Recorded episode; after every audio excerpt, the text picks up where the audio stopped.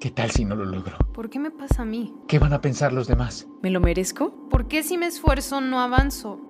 ¿Por qué me pasa Me a lo mí? merezco, ¿Me lo ¿Qué merezco? tal si- ¿Qué van a pensar los demás? Silencio. Hola, soy Alba Ayala. Coach ejecutivo y creadora de preguntaspoderosas.com. No es que no conozcas la respuesta, es que no te has hecho la pregunta correcta. Y en este espacio te quiero compartir preguntas que te ayuden a encontrar tus propias respuestas, esas que te ayuden a cumplir tus metas. Dale play, estás a una pregunta de transformar tu vida.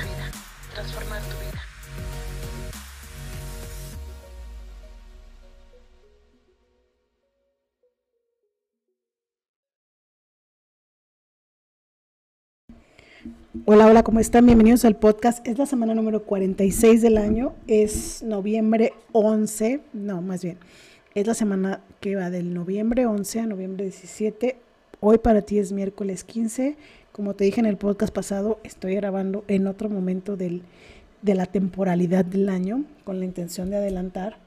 Em, y quiero que hablemos de la pregunta poderosa de la semana. ¿Qué hábitos amorosos tienes contigo? ¿Qué tal con esa pregunta? ¿Y cuántos hábitos? O sea, mucha gente me dice, Ay, es que yo no puedo con los hábitos y los empiezo y los abandono, los empiezo y los abandono. y los empiezo". Yo también, todos, a todos nos pasa. Pero lo importante de esto es darnos cuenta qué hábitos son amorosos contigo. O sea, hay gente que, que tiene el hábito, no sé, de levantarse temprano, eh, sí o sí, para cumplir con el hábito, pero durmiendo muy poco.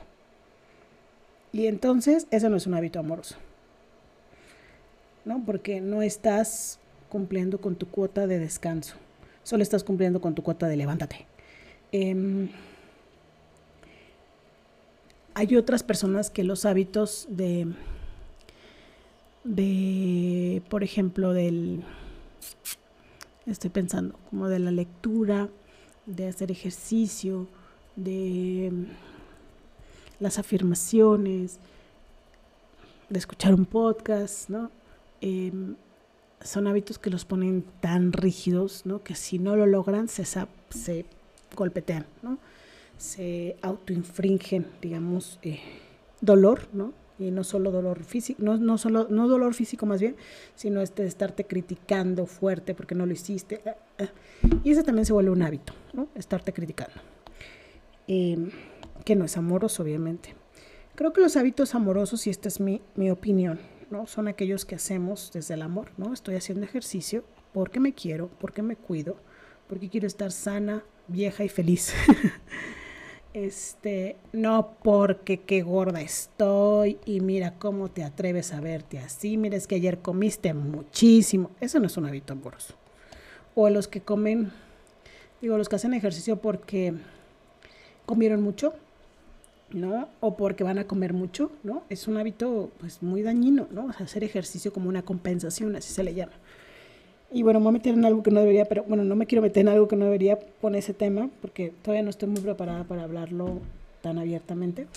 El tema de, de cómo golpeamos a nuestro cuerpo con hábitos saludables, ¿no? El de, ah, yo no como eso. Ah, no, eso es malo. Eh, no, o sea, cuando llegas, llevas al extremo el comer saludable, también es, no es un hábito amoroso, ¿no? Porque lo llevas al extremo. Em, un hábito amoroso es respetar tus, tus señales de hambre y saciedad, comer cuando tienes hambre, dejar de comer cuando dejas de tener hambre, confiar en tu intuición, en que tu cuerpo te está dando las señales correctas, pero a veces volverlas a escuchar es un poco difícil. Em, hábitos amorosos son aquellos, en mi opinión otra vez, que cuando los haces, los haces desde el amor, no desde el eh, lo tengo que hacer, lo voy a hacer, eh, no me importa cómo le tenga que hacer y en qué palo me trepe, eh, ¿no? Que seas em, rudo contigo misma, contigo mismo.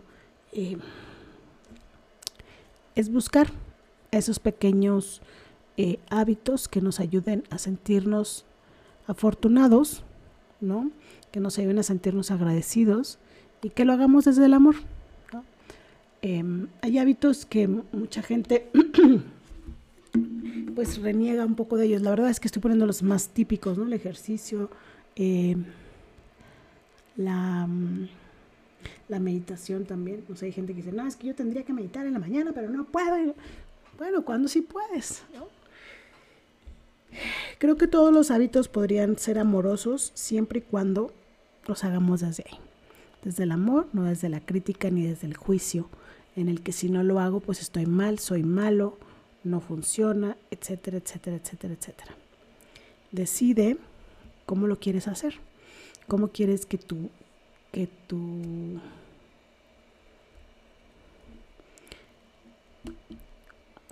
que tu hábito sea parte de ti, de qué manera. Y si no lo haces, decide cómo lo quieres experimentar también.